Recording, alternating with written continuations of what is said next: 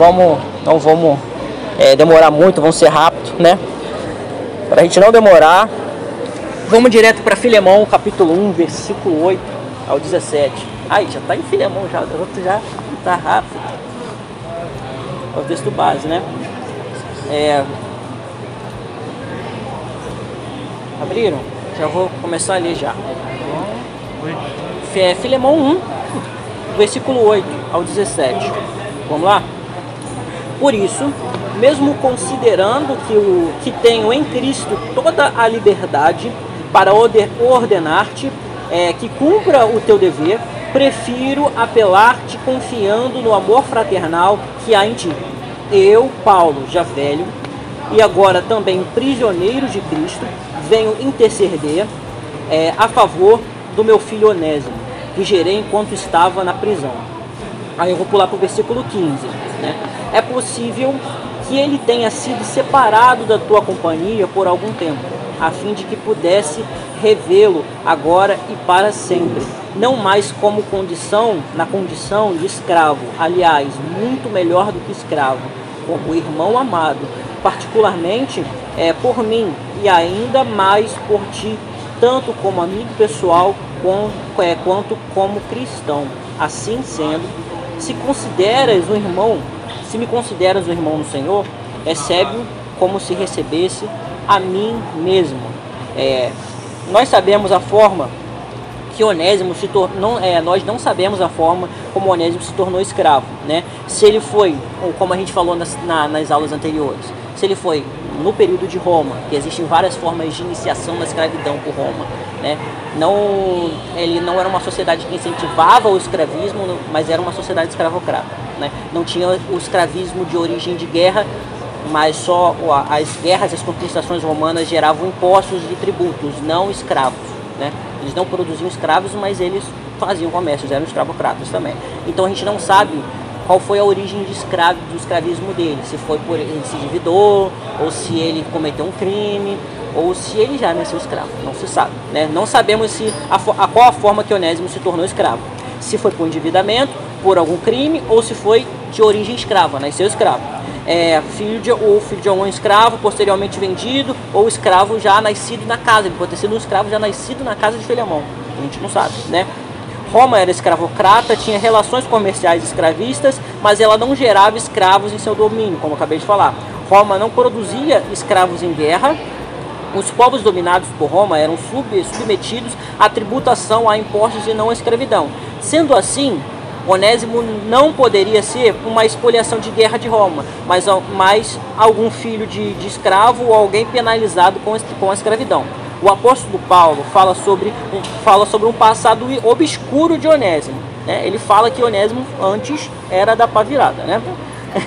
A possibilidade dele de ser um escravo de penalidade era grande, já que ele já tinha um passado já um pouco é, é, é, obscuro, a probabilidade dele ter sido escravo por uma penalidade é grande, né?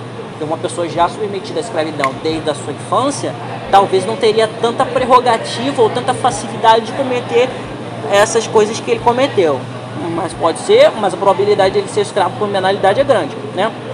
É, vamos rever só o, o versículo 15. É possível é, que ele tenha sido separado da sua companhia por algum tempo, a fim de que pudessem, pudesses revê-los de agora para sempre é, não mais na condição de escravo, aliás, muito melhor do que escravo, como irmão amado. É, assim sendo, se me consideras como irmão no Senhor, recebe-o como se o recebesses a mim mesmo. O apóstolo Paulo, mesmo convivendo em uma sociedade escravocrata, ele ensina Filemão, por carta, que Filemão tenta é, que tenta uma relação com Onésimo não de escravismo oriundo da guerra, escravismo oriundo da guerra sobre propriedade e que, é, que considera o outro como propriedade e considera o outro como do, é, o seu domínio, como, como uma coisa que foi oriundo da guerra e não da servidão que, que a gente acabou de falar respondendo a pergunta da Jaque, que foi a servidão das sociedades, as sociedades ágrafas, que não foram escravocratas, elas foram é, de servidão, de patronato, como a gente falou na outra, na outra aula. Né? Não é aquela relação essa relação de escravismo oriundo da guerra são relações de escravismos que que vieram da, da guerra. E por ser da guerra, as pessoas se tornaram espólios, né? E não servos, não pessoas que trabalhavam na sua casa, mas espólios, domínio, seu, sua propriedade. Né? Então, é, quando. E o próprio Onésimo, ele poderia ser uma propriedade de Filemão. Né? Ele poderia muito bem ser uma propriedade de Filemão, mas o que o apóstolo Paulo fala para Filemão não é isso. O apóstolo Paulo fala para Filemão que mesmo ele convivendo numa sociedade escravocrata, ele ensina a Filemão por uma carta que Filemão tenta uma relação com Onésimo não de, do escravismo oriundo da guerra, de propriedade do indivíduo, de opressividade, mas pede que Filemão o trate como irmão, né? É, de igual para igual. Uma relação parecida com as primeiras relações de patronato que a gente viu anteriormente. As parecido com as, as relações parecidas com as civilizações, as antigas civilizações, as primeiras é, essas relações de patronato. Né?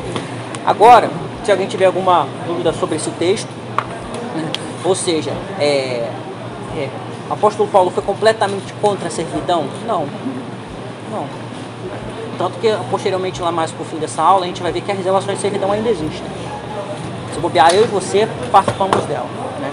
Mas é... ele é contra essa relação servidão? Não, ela não é contra essa relação servidão. Ele é contra a relação escravista oriunda da expoliação. Né? E mesmo essa, essa relação, e ele é contra não o sistema escravocrata que que leva as pessoas a serem tratadas como espólios. Não. Ele é contra as relações de propriedade. Como eu me relaciono o outro, é, o tratando como minha propriedade. Ele é contra isso. Né? É, e é basicamente o, a pergunta que o. Mais ou menos a pergunta que o, o Azulay tinha feito, né? Que é realmente essa tentativa bíblica de, te, de desumanizar uma pessoa a fim de querer fazê-la o que você bem entender. E desconsiderá-la como humano e sim como uma propriedade. Né? Então Paulo ele vai especificamente nas relações e não no sistema. Né? É, Para a gente não perder muito tempo, vamos lá em Efésios 6. Efésios 6, versículo 1 ao 9. É. Vamos lá. É, filhos, obedecei a vossos pais no Senhor, porquanto isso, isto é justo. Honra teu pai e tua mãe. Este é o primeiro mandamento com promessa para que vivas bem e tenhas vida longa sobre a terra. E vós, pais, não provoquei a ira dos vossos filhos, mas educai-os de acordo com a disciplina e o conselho do Senhor. Quanto, quanto a vós, outros escravos, obedecei aos vossos senhores terrenos com todo respeito e temor, com sinceridade de coração, como a, como a Cristo, não servindo, é, não, ser, não servindo à vista, como para agradar a homens, mas como servos de Cristo, como servos de Cristo é, fazendo de coração a vontade de Deus, servindo de boa vontade como se servissem ao Senhor e não a homens. É certos de que cada um, seja escravo, seja livre, receberá do Senhor a recompensa por todo o bem que fizer. E vós, senhores, de igual modo, procedei para com vossos servos. Abandonai as ameaças, pois tendes conhecimento de que o mesmo Senhor deles é vosso Senhor também que está no céu e não faz diferença entre pessoas, né? Então, o que o evangelho diz em relação à escravidão? Todos são perante Deus iguais. Né? Então, ah, ele destrói o sistema escravocrata. Não foi pretensão. Não foi pretensão. O evangelho nunca foi antissistêmico vamos destruir, a, vamos destruir o sistema político, vamos. O, o evangelho nunca foi golpista. Foi algo revolucionário, né? Muito, muita gente fala. O evangelho. esquerda fala, não, é É. Hoje em dia também tem um movimento de extrema direita que eu acho que é assim altamente burro, que é o da Bíblia sim, Constituição não. pra mim é uma das maiores idiotices que a gente tem na. Assim, chega a ser bizarro, né? Uma, uma piada até. Porque trabalha com essa ideia de que o evangelho é revolucionário pro lado da direita. Tipo, vamos estabelecer a Bíblia como o código moral da sociedade. Mas não é assim que funciona. Uhum. O evangelho não é imposto goela abaixo das pessoas pela política. Nem, nem o próprio Jesus fez isso. Quem dirá a gente que é imitador dele, né? Uhum. Exatamente. E partindo do, da, da- do ponto que, ele, que, o, que o Maurício tinha puxado sobre a, sobre a interpretação bíblica, a exegese, a hermenêutica, ela produzida de forma equivocada, ela gera esse pensamento interpretativo da Bíblia de forma moralista de direita extrema. Né? Que é mais ou menos esse deísmo tera- é, moralista terapêutico, né? que é essa autojustificação, né? de você se achar justificado pelas suas obras e pelos seus atos e pela sua moral, né? você acaba se achando superior a outras pessoas, achando outras pessoas inferiores a você, menos favorecidos de Deus, talvez até não humanos e suscetíveis à sua, à sua própria propriedade. A minha, dúvida que, fica em mim é como que um escravo, era escravo de um senhor mau, se revoltaria contra isso? Teria que aceitar a realidade que estava vivendo diante de Deus, e se ele se revolta, ele está indo contra algo que Deus instruiu. E fica assim, caraca, eu- eu- a gente não é escravo, a gente não sabe o que é viver isso. Mas como pensando neles assim, caraca, eu sou escravo, querendo ou não, o que eu faço, o que eu deixo de fazer é totalmente dependente do meu Senhor. E se meu Senhor é um Senhor mau, ruim, que não está dentro dos parâmetros bíblicos, eu me revoltar contra isso, lutar para não ser mais escravo, querer ser livre, estaria indo contra o que Deus está falando para mim. É, Sim, posso não. complementar a pergunta dele? Ih, é porque tem um versículo, Aí, eu- não sei se eles vão tratar hoje, mas que fala exatamente sobre isso que você falou. Eu, até marquei aqui para perguntar, que é 1 Coríntios 7, de 20 até 23. Vocês iam falar sobre ele? Não, vai lá. Que ele diz assim, é, tô lendo na NVI. Cada um deve permanecer na condição em que foi chamado por Deus. Você foi chamado sendo escravo, não se incomode com isso.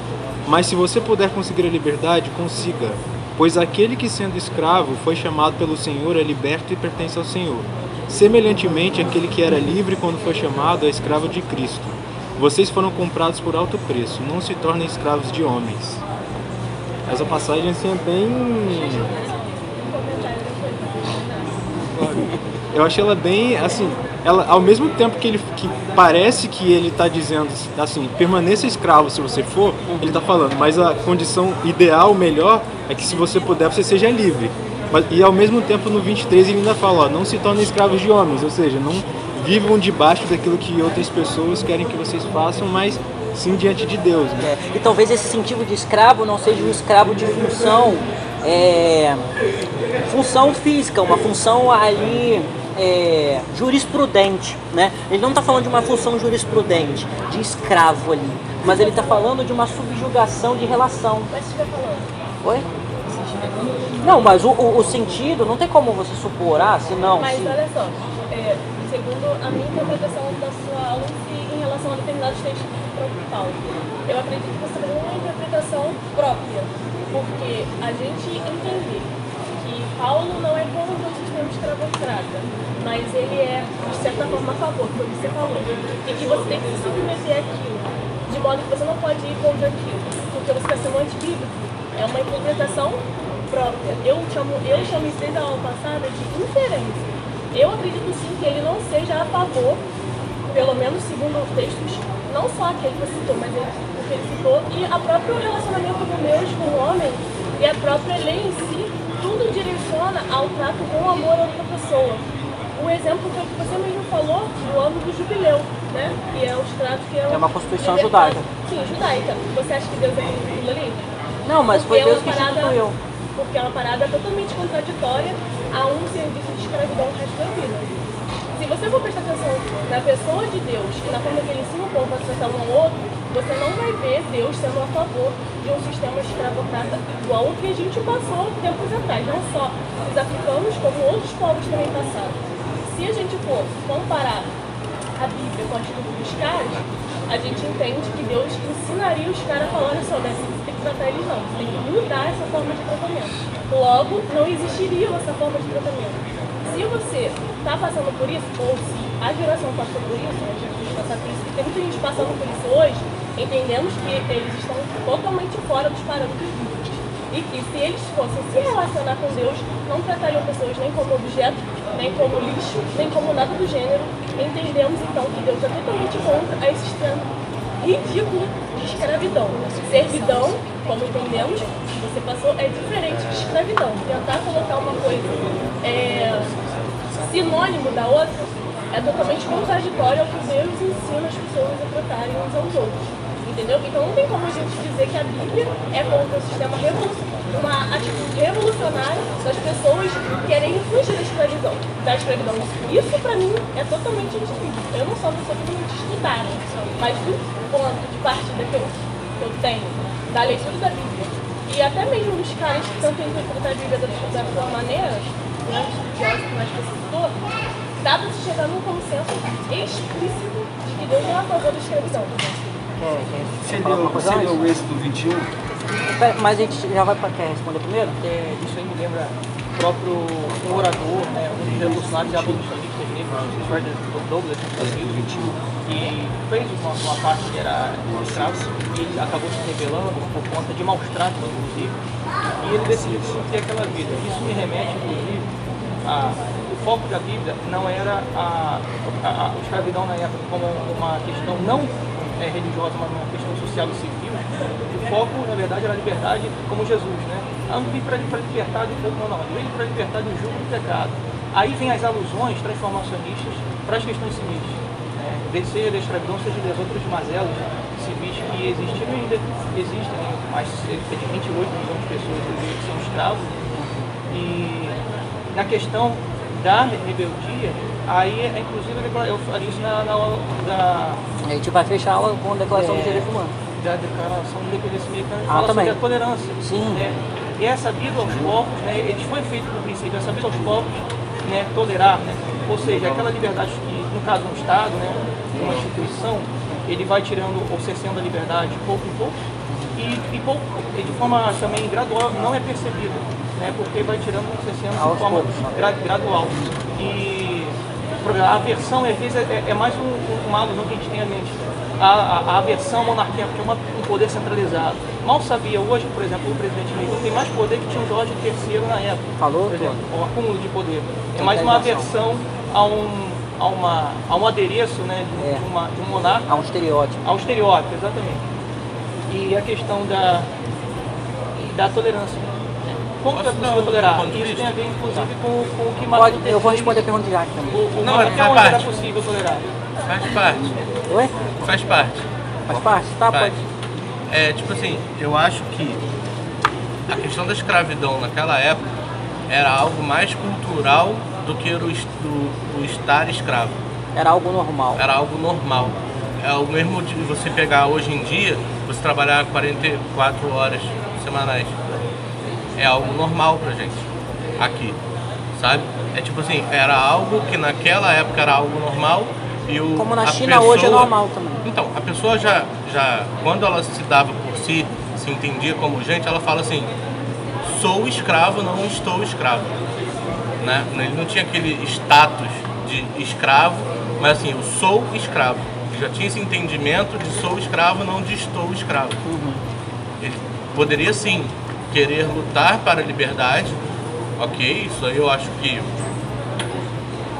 uma grande massa pensaria nisso, mas também grande massa pensaria em não isso. Pelo simples fato de tô livre. Se no dia de hoje você sofre, sofre racismo, você vê casos ridículos de racismo hoje em dia, você imagina numa época que onde 99% da população negra, vamos pegar os negros, né?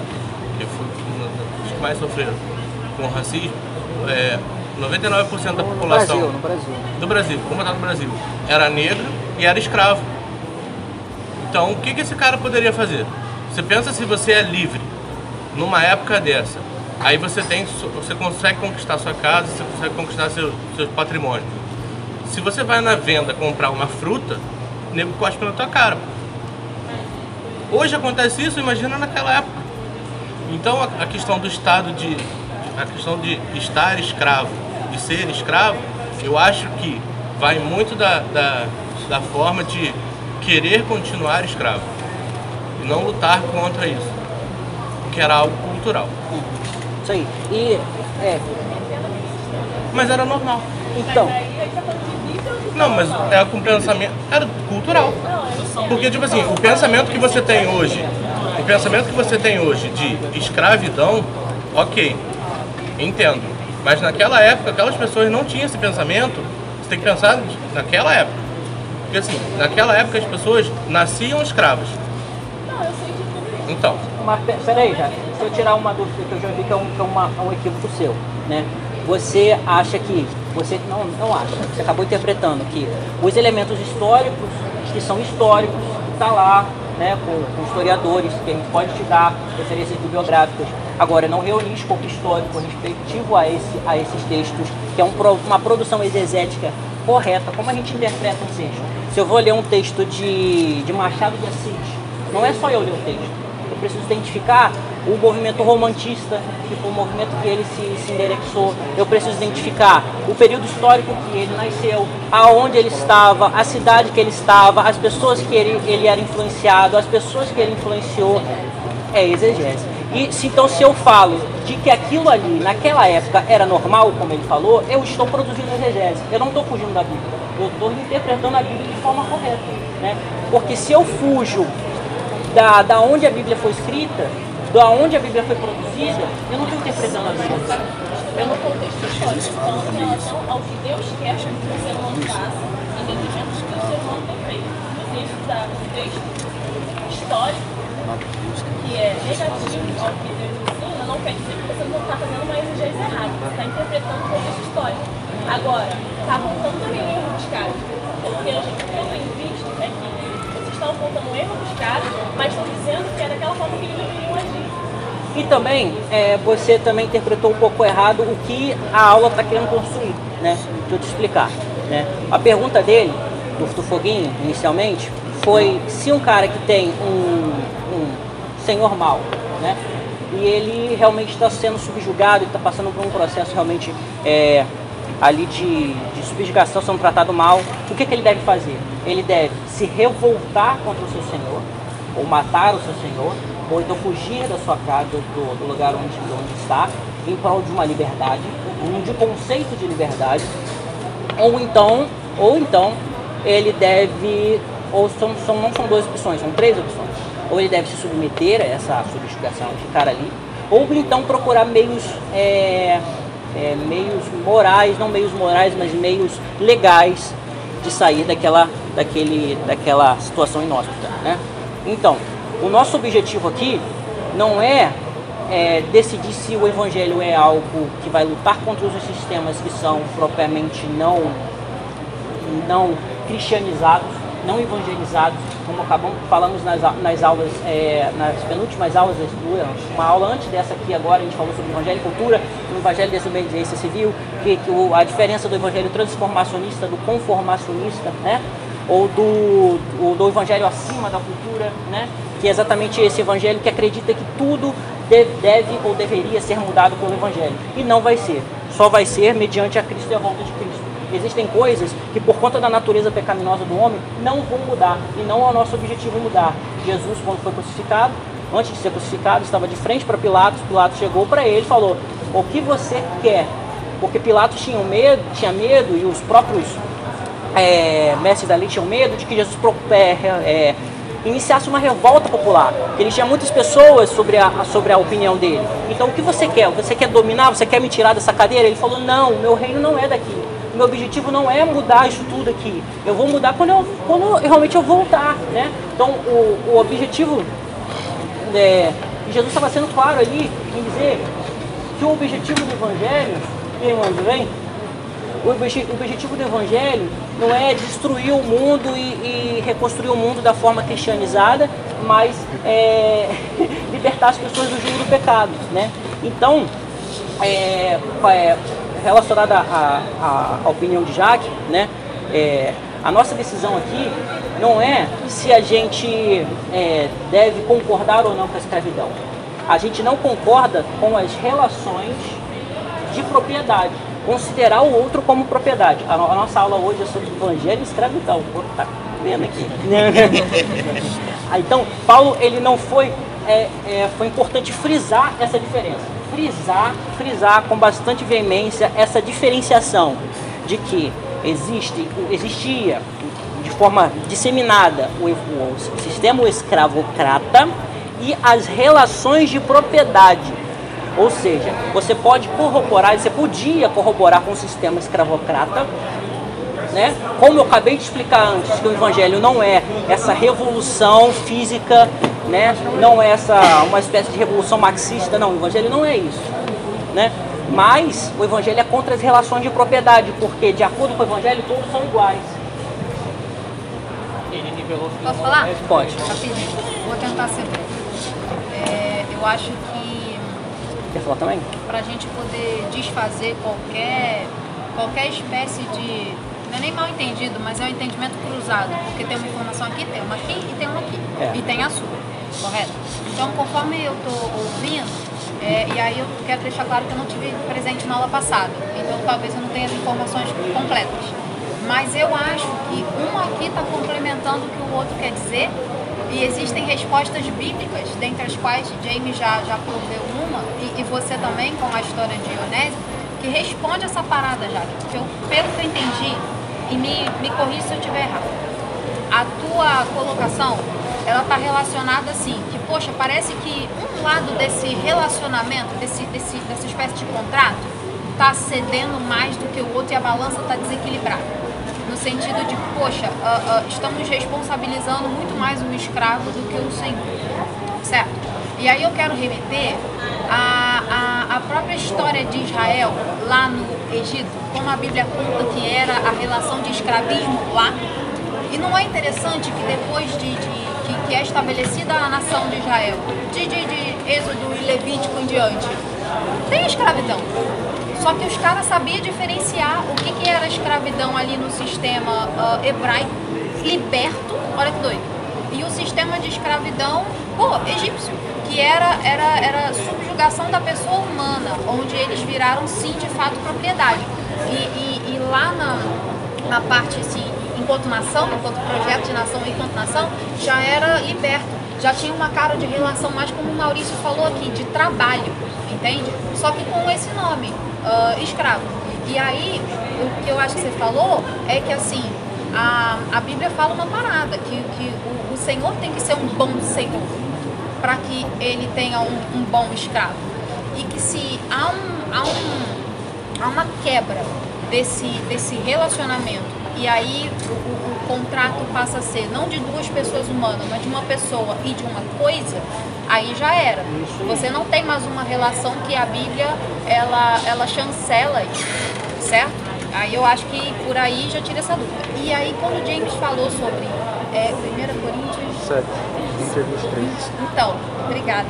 Quando você falou sobre se a pessoa tem a, a oportunidade de alcançar a liberdade, mesmo saindo dessa espécie de relação de trabalho que ainda é escravocrata, mas se ela tem a oportunidade de alcançar a liberdade, que alcance. Eu acho que essa é uma maneira do apóstolo Paulo, ao mesmo tempo, corroborar isso que você falou, de que o evangelho de fato não luta contra sistemas, e aí eu quero abrir um parêntese do que por que eu acho que isso é uma realidade. Porque a única pessoa que tem a capacidade total de mudar um sistema para a sua perfeição é o Senhor. De acordo com a lei moral dele, que está toda presente ali na Bíblia. O ser humano não consegue fazer isso. Ele traz a coisa toda para si mesmo, de alguma forma, ou para o seu grupo correspondente, e vão haver relações de dominação. É simples assim.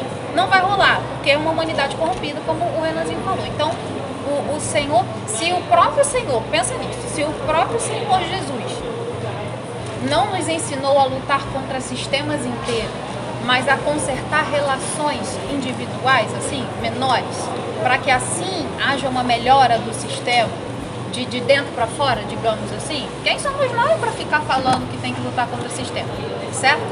Então eu acho que isso resolve um pouco a questão. É, a Bíblia não era a favor dessa escravidão desumanizada e de propriedade, como o Renanzinho falou. Mas o próprio povo israelita ali na época, e o próprio povo antigo, a quem o apóstolo Paulo se referia, é, entendia a, a, a escravidão de uma maneira diferente como nós entendemos. Na escola a gente só foi ensinado a, a escravidão do povo negro, que era uma escravidão semelhante àquela egípcia. Então por isso havia esse choque tão grande de, de culturas e por isso e por isso a Bíblia dá assim chancela para que para que essa relação seja quebrada, caso uma das partes comece a ser tratada como propriedade.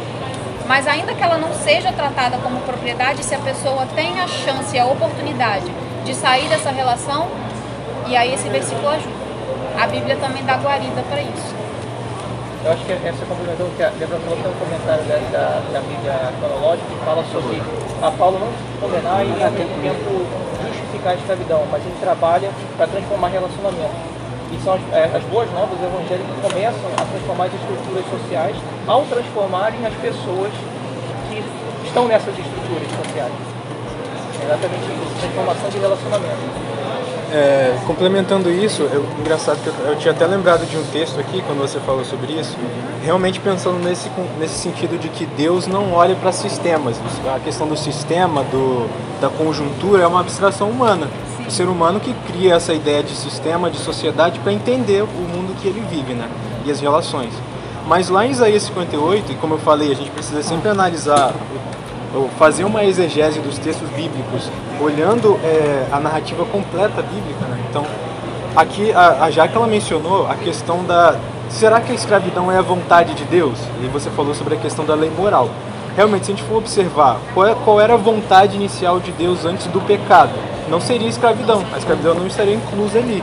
Seria igualdade entre as pessoas, seria que as pessoas é, tratassem umas às outras com amor, com respeito, com dignidade.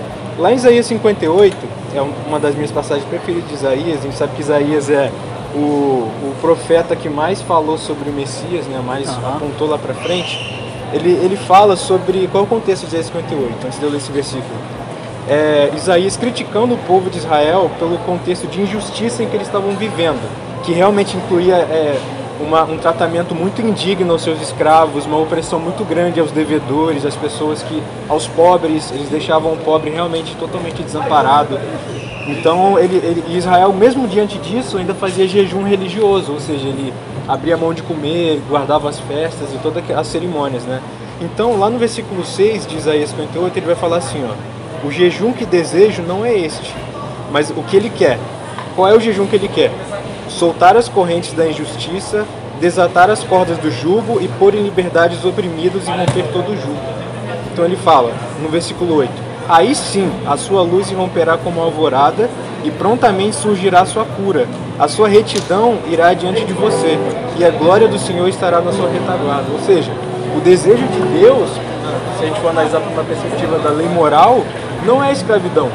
É, A escravidão é fruto do pecado. O pecado corrompeu as relações horizontais entre os seres humanos. Né? Então a relação entre eu e meu irmão ela foi destruída lá no Éden. A gente vê próprio Adão e Eva começaram uma relação de desigualdade. O- a, a- a condenação, a punição de Eva foi que ela seria dependente do homem, né? E do homem que seria que ele teria que trabalhar para ter o seu sustento. Então, a partir dali as relações trabalhistas, sociais já foram rompidas. Então, a escravidão é consequência do pecado das nossas relações horizontais entre nós. Não é o desejo de Deus. Mas o que a gente está analisando aqui, como o Renan falou, é como que Paulo, diante desse contexto em que a escravidão já existe e já é uma realidade, como lidar com isso. Então, é, é nesse sentido. Então, é, Paulo não está dizendo a lei moral de Deus aprova que a escravidão é, é, é- é legítima. Entende? Então não- a gente não está tratando aqui se a a escravidão é legítima ou não. Não. Ela não é. A gente sabe que não é. A gente deixou Deus subentendido que não é legítimo. Né? E já respondendo a pergunta de Foguinho, ou seja, de forma direta, né? Tá aparecendo o contrário. Não, de forma direta, por exemplo, é, é, o, o ser, o, a esse, esse servo, né? Ele precisa ir contra a sua, o seu senhor de meios legais, ele tenta procurar de formas legais a sua liberdade, sim. Agora, de formas ilegais, não. Né?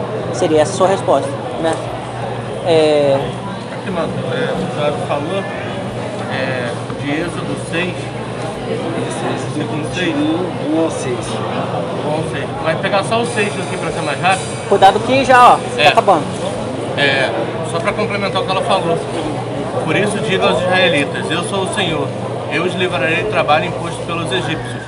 Eu os libertarei da escravidão e os re- os resgatarei com braço forte, poderoso ato de juízo. Isso aí. Então, tipo, já, já pega da. da, Porque a lei judaica chegava no ano jubileu, o escravo tinha escolha. E Jesus, ele, o próprio Deus se responsabiliza em fazer isso. Não fala, vocês vão fazer, mas deixa que eu falo.